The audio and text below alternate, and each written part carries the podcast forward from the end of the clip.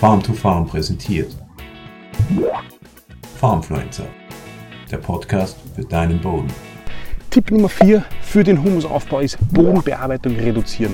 Bodenbearbeitung bedeutet ein Eingriff in das Bodengefüge, in das Bodenleben und das kann natürlich dazu führen, dass das Bodenleben aus dem Gleichgewicht kommt und Bodenleben ist von großer Bedeutung für den Humusaufbau. Schon in einem anderen Tipp erwähnt. Aber, und das ist auch noch zu berücksichtigen, jeder Eingriff in, das, in, das, in den Boden, jeder Bodenbearbeitungsschritt bringt natürlich auf der einen Seite Sauerstoff in tiefere Schichten, wo er sonst nicht so äh, stark vorhanden ist, bringt, führt dazu, dass der Boden sich in tieferen Schichten mehr erwärmt und das wiederum hat zur Konsequenz, dass dort die Aktivität der Mikroorganismen angeregt wird und dass das letztlich dazu führen kann, dass äh, Humus verbrannt wird, dass Kohlenstoff veratmet und zu CO2 wird.